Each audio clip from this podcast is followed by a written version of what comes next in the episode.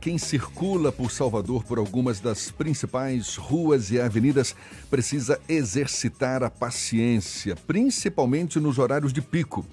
Não bastasse a grande quantidade de veículos, as obras espalhadas pela cidade têm interferido diretamente na vida dos motoristas. Claro, tudo por uma boa causa, garante a prefeitura, mas a um preço que deixa muita gente à flor da pele. São pelo menos 11 obras em locais por onde circulam milhares de pessoas diariamente e vem mais por aí. Quem conversa com a gente sobre esse assunto é o superintendente da Trans Salvador, Fabrício Miller. Bom dia, Fabrício, seja bem-vindo. Bom dia, Jefferson. Bom dia, Fernando. Bom dia a todos os ouvintes da Rádio A Tarde FM. Pelo, Prazer estar aqui com vocês. Pelo jeito, você não vai ter sossego tão cedo, não é? Para atender a tantas demandas. E está dando conta porque muita gente reclama dessa mudança toda que tem ocorrido em alguns dos pontos principais da cidade, não é, Fabrício? Não, não, é, não tenha dúvida que, como você disse, são aí até mais de 11 obras, eh, são muitas obras realmente simultâneas, é, em vias importantes, em vias onde você tem um fluxo muito grande de veículos. Isso, inevitavelmente, acaba trazendo alguns transtornos, alguns uh, atrasos. A gente tem trabalhado bastante, Jefferson, no, no, no, planejamento dessas obras. É claro que uma obra do porte, por exemplo, de um BRT, é, por mais que você é, planeje, por mais que você esteja atento a, a, aos, aos, problemas, sempre traz algum transtorno. Isso a gente não consegue evitar, mas o nosso papel é minimizar ao máximo esses problemas. Né? A gente tem ali São Cristóvão, temos ali na região de Itapajipe, na região do Caminho da Fé, que é a Denezeiros, temos no BRT, ali a CM, Juraci Magalhães também bastante impactadas. Temos em Ondina, é, ele parte do Rio Vermelho também, é, uma obra que acaba impactando bastante na via. É, você fala minimizar os efeitos, mas na prática não é o que o motorista acaba sentindo, né? Você citou o exemplo, por exemplo, o exemplo dessas obras na Avenida São Cristóvão. Já duram quanto tempo? Já tem mais de mês, não é isso? Já, já tem, já tem uns seis meses. Uns seis meses, exatamente. Ali fica praticamente impossível. É, mas, mas, veja você que, graças à atuação nossa, é, nós fizemos umas intervenções que aquele problema da, da São Cristóvão estava refletindo na paralela.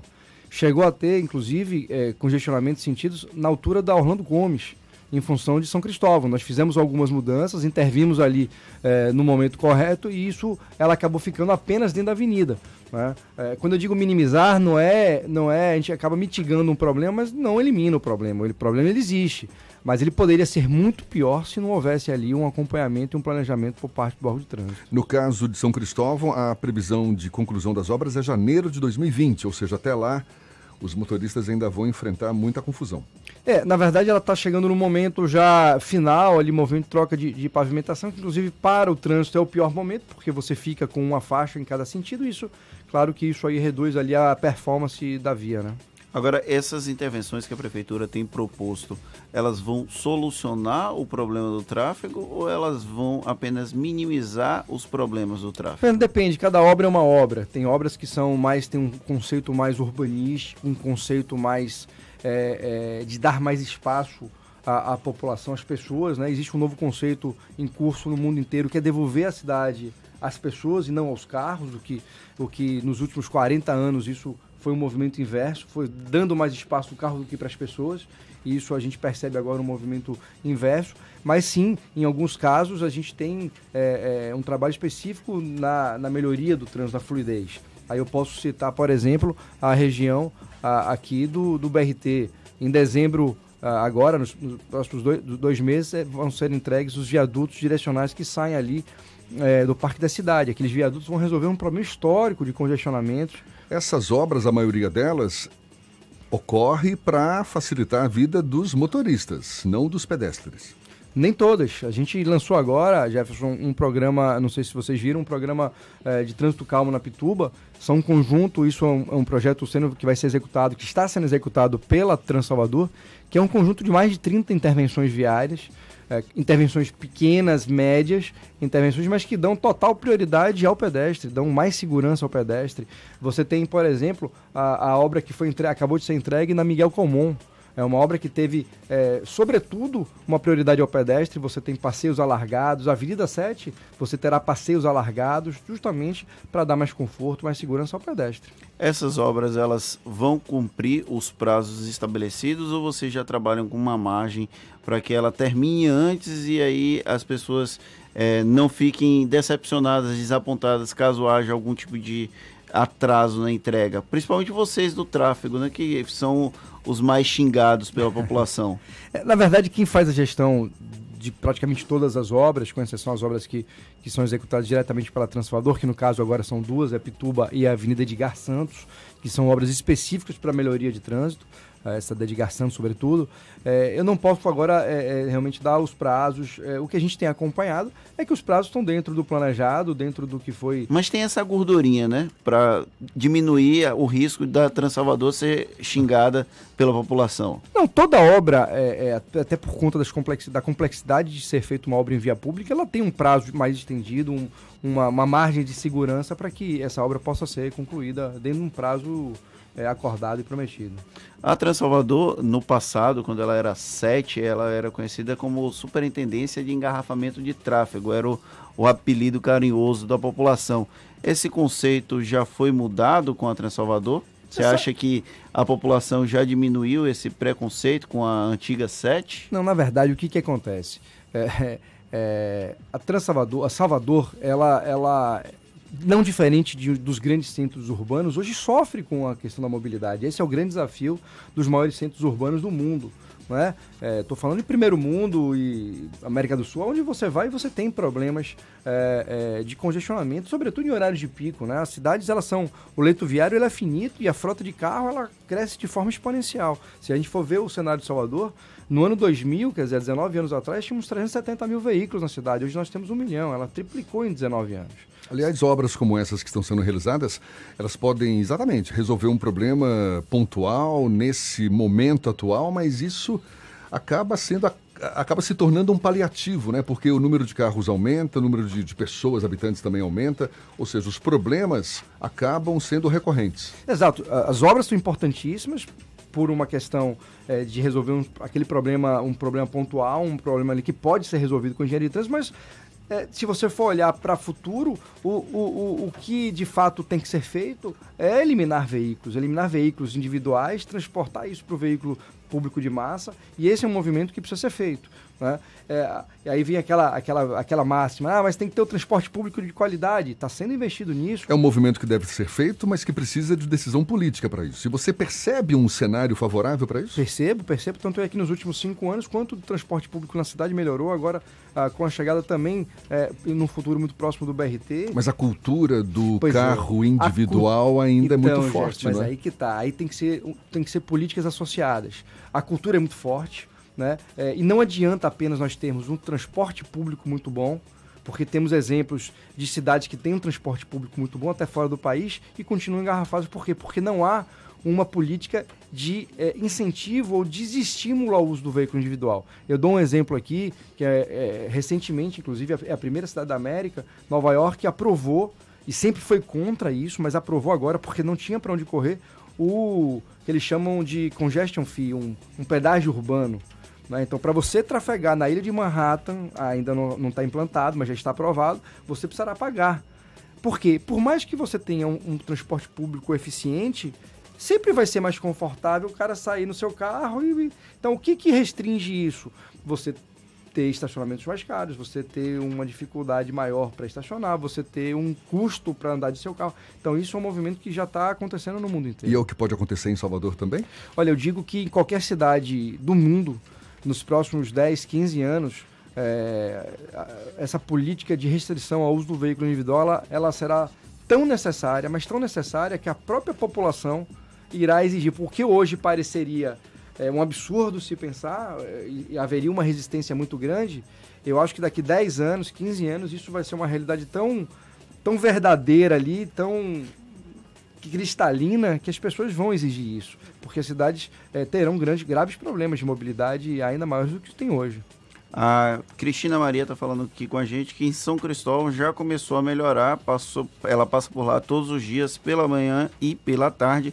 Ela mandou mensagem para o 71993 11 10 10. Se quiser participar, mandar sua pergunta por Fabrício Milha, ele que é o superintendente da Transalvador, pode entrar em contato conosco aqui na Tarde FM. É, Fabrício, a gente falava sobre a questão da, da relação da população com a Transalvador. A gente teve um episódio recente ali na região do antigo Iguatemi, hoje Shopping da Bahia, de uma agressão a um agente da Transalvador. Esse é um problema que a Transalvador tem acompanhado, a relação tensa entre usuários, entre motoristas e os agentes da Transalvador. Isso é um problema? Olha, isso é um problema, eu diria que no Brasil todo. Você tem aí casos é, nos últimos anos de 35, para você ter uma ideia, 35 agentes é, de trânsito foram mortos em serviço. 35. No Salvador, graças a Deus, isso é, nunca aconteceu. Eu espero que nunca aconteça. Mas é uma realidade quando você fala de agente de fiscalização. Muitas vezes as pessoas é, não reconhecem aquela autoridade que está ali naquele momento ou, ah, enfim, não aceitam algum tipo de fiscalização ou algum tipo de autuação e acabam é, partindo para vias de fato ou para uma hostilidade verbal. É, a gente tem trabalhado com relação a isso. A gente tem, é, nós somos o primeiro órgão de trânsito do Brasil a implantar as bodycams. É, nem todos os agentes ainda têm as bodycams. Que são as câmerazinhas instaladas são câmeras corporais, exatamente. Uniforme, nós né? temos 100 é, agentes. Né? Nós fizemos um, um estudo é, grande antes dessa implantação e vimos que as forças policiais que já implantaram isso em outros países conseguiram diminuir em 90% é, problemas que haviam, às vezes, de violência policial ou de crimes contra o policial. Então, isso é um, é um, é um movimento que nós fizemos. É, tem sido muito bem aceito pelos próprios agentes. Acho importante para a população, porque aquilo também legitima a, a, a ação do agente de trânsito. E a intenção agora é equipar todos os agentes com esse mesmo equipamento. São quantos agentes da Transalvador hoje? Olha, hoje se formos contar com trânsito e transporte, aqueles que estão cedidos a CEMOB, a gente tem aí aproximadamente uns 750 agentes. Existe a chance de todos terem o acesso a bodycam? Eu acho que esse é o, é o que a gente deseja, é o que a gente pretende até o final dessa gestão, que todos estejam equipados com esse equipamento. E já tem algum tipo de caso que você pode exemplificar de como a câmera no agente de trânsito auxiliou na solução de algum tipo de problema? já tivemos casos, vários casos de, de início de um problema maior de hostilidade, de, de agressões verbais que poderiam resultar numa agressão física, que ao perceber que estavam sendo gravados, recuaram. E isso, isso a gente já tem comprovação que tem sido muito positivo. Essas imagens, independentemente de estarem flagrando alguma situação de risco e tal, elas são armazenadas? Todas elas ficam armazenadas? Elas ficam armazenadas é, por um período. É, o, o, agente de trânsito, é, a, ao preencher um relatório, ele indica que houve um problema, que houve uma situação. Essa, a gente vai naquela imagem específica, até por conta de espaço, e, grava, e salva aquela imagem é, é, até quando, quando necessário. Qual é o período em que ela fica? Ela fica aproximadamente 30 dias.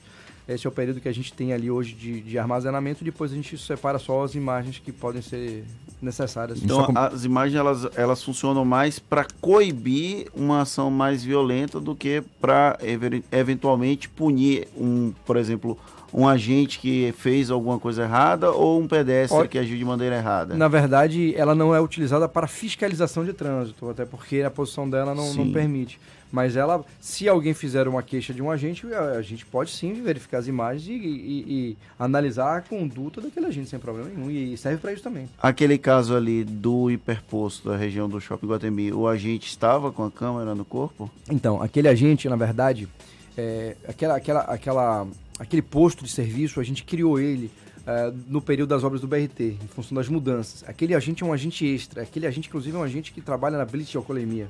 Na blitz de alcoolemia, é um procedimento um pouco diferente. O supervisor distribui as câmeras de noite, eles fazem a operação, depois essas câmeras são recolhidas para fazer a descarga. Então, ele, naquele momento, infelizmente, ele não estava com equipamento. Né? É, ela, eu vi que a, a, a, ouvinte falou de São Cristóvão, que melhorou. Nós colocamos também uma equipe extra, quer dizer, uma equipe que trabalha em outros horários, ganhando hora extra para permanecer naquela região para melhorar os problemas. Então a gente tem feito muito isso. Fabrício Miller, superintendente da Plano Salvador, a gente. Um, um assunto também que certamente mexe com muita gente, que é o fim das cartelas as carteiras físicas, não é? No, nos, no, nas vagas de estacionamento da Zona Azul. Eu quero que você fale um pouco mais também sobre esse assunto. Agora são 7h37, é um intervalo só. Já já a gente continua com esse bate-papo. Agora, 15 minutos para as 8 horas aqui na Tarde FM, a gente retoma o papo com o Fabrício Miller, superintendente da Transalvador. Fabrício, as cartelas de papel deixaram de ser vendidas para pagamento das vagas de estacionamento Zona Azul, isso desde terça-feira, desde anteontem. Agora, só o aplicativo Zona Azul Digital é que vai estar valendo? Não, Jefferson, na verdade, os operadores Zona Azul, eles permanecem nas ruas, como a gente conhece, os conhecidos guardadores, eles agora estão equipados com equipamentos similares a uma máquina de cartão de crédito e o que deixou de existir foi a cartela física de papel.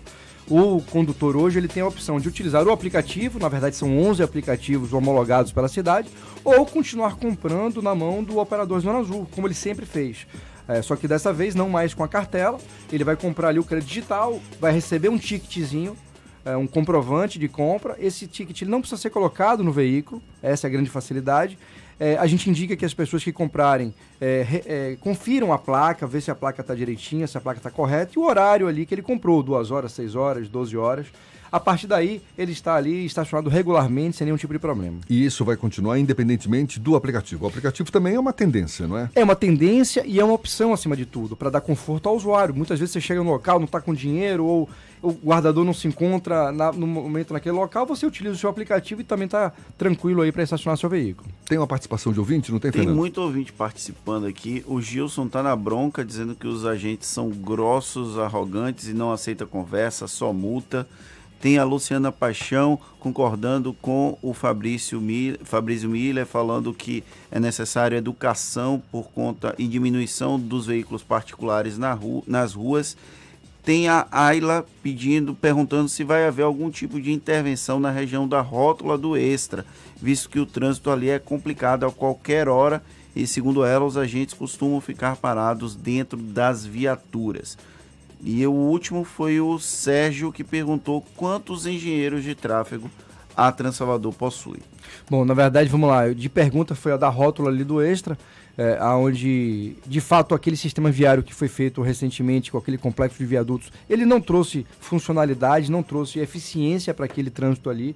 É, a gente tem um grupo hoje de estudo é, com relação ao rótulo abacaxi e um estudo já avançados aí para algumas soluções que a gente deve implementar lá no local. É, em termos de engenheiros, nós temos alguns engenheiros, arquitetos, é, que trabalham especificamente numa gerência de projetos, liderada aí pelo diretor de trânsito, que é Marcelo Corrêa, que é um especialista em trânsito, que é um, um engenheiro civil, professor da, da UFBA, e, e temos bons engenheiros, posso garantir isso.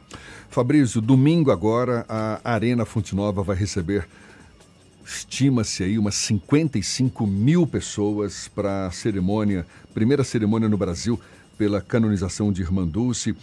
São, me parece, cinqu... é, quantos veículos, quantos ônibus, uns 500 ônibus, me parece, devem também vir de, de, cidades do interior do estado, fora os veículos particulares. Como é que vai ser essa operação em torno da Arena Fonte Nova domingo agora? Bom, já temos mais de um mês, Jefferson, estudando essa, essa operação junto com outros órgãos municipais e estaduais, forças de segurança.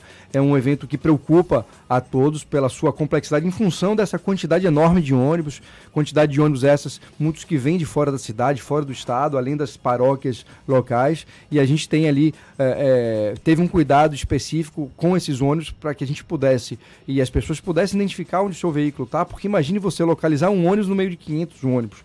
Então nós separamos oito espaços, oito bolsões de estacionamento para esses ônibus. As pessoas vão desembarcar no local de embarque, né? vão, vão embarcar e desembarcar no mesmo local para evitar qualquer tipo de, de problema.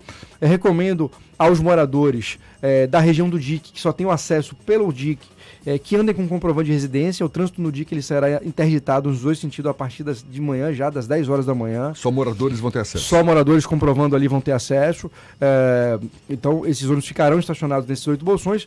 Ah, quando começar o evento, nós começamos a montar uma grande fila de táxi, tanto na Joana Angélica é, quanto ah, no DIC, também num dos lados do DIC é, para que as pessoas também possam, ao finalizar o evento, conseguir retornar para suas residências com maior segurança e maior, menor tempo possível. Vai ter uma sinalização especial nesse dia? Teremos sinalização, teremos um forte efetivo é, de agentes de trânsito trabalhando, então uh, tudo para dar mais conforto aí às pessoas. Vai ter algum tipo de ação integrada também com outros modais, a exemplo do metrô tem algum tipo de preparação nesse sentido para que outras eh, estações do metrô também abriguem essas pessoas, já que um dos acessos à Fonte Nova pode ser via metrô? Pode sim, existe essa expectativa, inclusive de forte utilização do metrô. Fizemos um trabalho lá é, na estação do Campo da Pólvora, justamente para permitir que as pessoas saiam da estação e cheguem à arena é, de forma segura, sem ali sem trânsito. Né? É, em algumas estações que a gente acredita que terão um grande número de veículos estará, estará monitorada, como por exemplo ali no Shopping Bela Vista, que a gente sabe que muita gente para os carros por ali, então a gente vai estar atento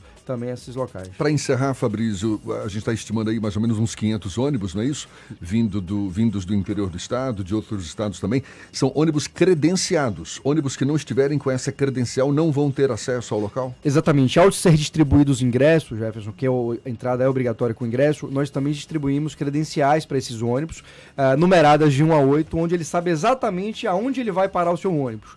Esses veículos que não tiverem essas credenciais, infelizmente, eles não poderão uh, acessar uh, o entorno, o perímetro de segurança da Arena Fonte Nova. Fabrício Miller, superintendente da Trans Salvador, muito obrigado por esse bate-papo, pela e... atenção dada aos nossos ouvintes. Bom dia para você. Eu que agradeço, obrigado pelo convite, estou sempre à disposição.